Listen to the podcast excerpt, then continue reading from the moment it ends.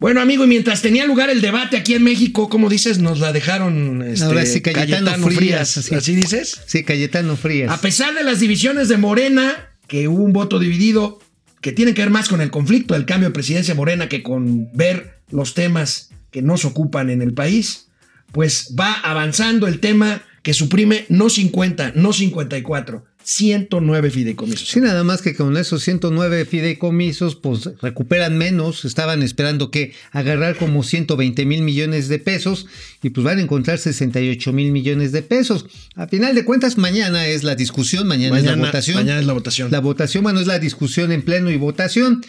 La aritmética no miente. Finalmente, la bancada de Morena pues, se va a imponer. Se va a imponer. Se va a bueno, pues aquí está pues, es un ánimo la primera plana de nuestros hermanos del economista. Ahí la tenemos. 109 fideicomisos, 68.478. ¿Te acuerdas de Gonzalo Monroy que estuvo hace tiempo aquí, hace algunos días con Sí, nosotros? claro, experto en temas energéticos. Él calcula que este ahorro que se supone que se logra con los fideicomisos mochos equivale a 20 días de pérdidas de Pemex. No, bueno, y espérate, vamos a ver las pérdidas al tercer trimestre de Pemex, porque ya, ya se acaba septiembre, hoy se acaba septiembre si no se habían dado cuenta, y el reporte lo estaremos conociendo dentro de 20 días. Y aguas, ¿eh?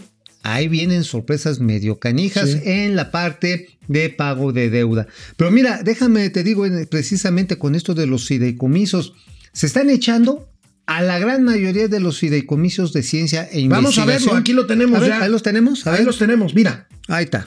Mira, no, nada más, nada más Mira, que todos los fondos de CONACYT de ciencia y tecnología y todos los fondos estatales de ciencia y tecnología. O sea, Mm. CONACYT tenía firma, tiene firmados convenios con cada uno de los estados. Fondos CONACYT para energía, que incluye energías renovables. A ver, a ver, si vamos a tener harto petróleo, ¿para qué necesitas? El Fonden. ¿Y qué pasa si nos da en la madre un huracán, un terremoto? A ver, sacas tus detentes, sacas unos este, cuchillos y cortas la tormenta, le haces una danza ceremonial tipo Tlalo como las que está proponiendo la jefa de gobierno en la Ciudad de México para celebrar los 700 años y seguramente se va a ir la tormenta. El COLEF es el Colegio de la Frontera Norte, el CIMBESTAB Para es el Centro de Investigación de Estudios Avanzados, es el centro científico más importante del país, reconocido a, nivel mundial. Pero es ciencia neoliberal.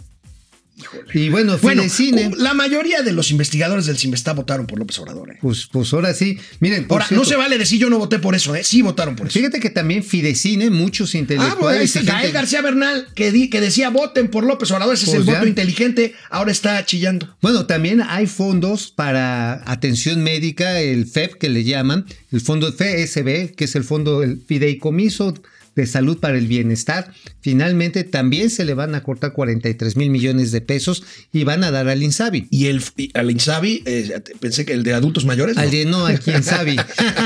Oye, y este está el fondo de alto rendimiento del deporte también. Ah, bueno, pues es que para qué vamos a competir contra to- todo el mundo si somos la raza de bronce, ya tenemos ganada la Copa en la bueno, Olimpiada. yo sí quiero repasar los nombres de los 20 diputados que aprobaron esta barbaridad. A ver, de bien. Morena y de Verde. Ahí los tenemos, amigo. Yo no los conozco, pero hay que decir quiénes son. Mm, Erasmo González Robledo, presente. José Guadalupe Ambrosio Ga- Gauchis. Marco Antonio Andrade Zavala. Ignacio Benjamín Campos. Katia Alejandra Castillo Lozano, Brenda Espinosa. José Ricardo Gallardo, Daniel Gutiérrez Gutiérrez. César Agustín Hernández, Miguel Rapabel Javero. Alejandro Mójica Toledo, Moisés Ignacio Mier. Carlos Javier Lamarque, ese no es María actor. Esther Mejía. María del Rosario Merlín, Irineo Molina. ahora sí, Irineo Frías, eh, gacho, María Geraldine Ponce, oye, Geraldine no es aquel vistecito así de muy buenos veres, No, no seas. no bueno, digo, la, la dama de muy buenos veres, es- perdón, Marco Antonio Reyes Colín. Nancy Yadira Marcos, Iván Pérez. Iván Ellos Pérez. no murieron por la patria. Hicieron morir. No saben, no saben. Ah, van a hacer maromas porque finalmente decían, es que es opaz. No, los fideicomisos tienen reglas de operación, Claro. tienen estados financieros, tienen consejos de administración. Lo que estaba fuera de control es que no estaba en el control del gobierno central. Ahora, esa lana se la llevan por dos cosas. Una, para poderlo seguir repartiendo en los programas socioelectorales, pero también por otra cosa. Se los están llevando ese dinero para evitar que haya una sociedad civil activa, como el caso del cine, del deporte, de la atención médica. Está el CIDE también. El CIDE, al CIDE. Productor de, de grandes CIDE. Oye, este, pero también te acuerdas que había un grupo de estudiantes que decían, vota por López sí, Obrador sí, sí, en el CIDE. ahí está. A ver, muchachos. No se vale, muchachos, decir yo no voté por eso, sí em, votaron o, por eso. o me engañaron. Pues te dejaste engañar. En mi rancho les dicen otra palabra, ¿eh? O sea, neta, o sea, Bueno, pues vamos a ver, amigo. Hace una semana las autoridades financieras, encabezadas por la Comisión Nacional Bancaria y de Valores, presentaron, y así lo dimos a conocer en el momento financiero, el nuevo paquete de apoyo a deudores de la banca. Aquí tenemos el comunicado de ayer del ABM, pues Bien, modula mucho esto. Ya lo habíamos adelantado nosotros aquí. Lo adelantaste tú el lunes que yo no vine y ayer que tú no viniste. pues sí. Este, se va a ver caso por caso. Soluciones personalizadas, ya no va a ser un esquema general de reducciones. Eh, cada banco va a tener que ir con cada uno de sus clientes y decirle, oigan, pues qué va a hacer con el dinero que ya no tiene.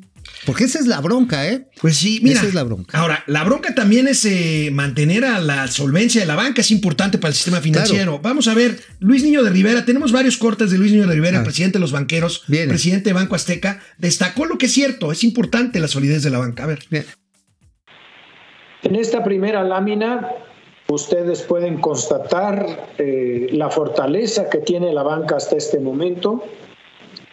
El índice de capitalización que está a la izquierda de su pantalla tiene el 16.9%, cuando el mínimo regulatorio es 10.5% y este ha venido incrementando a lo largo de los meses de la pandemia.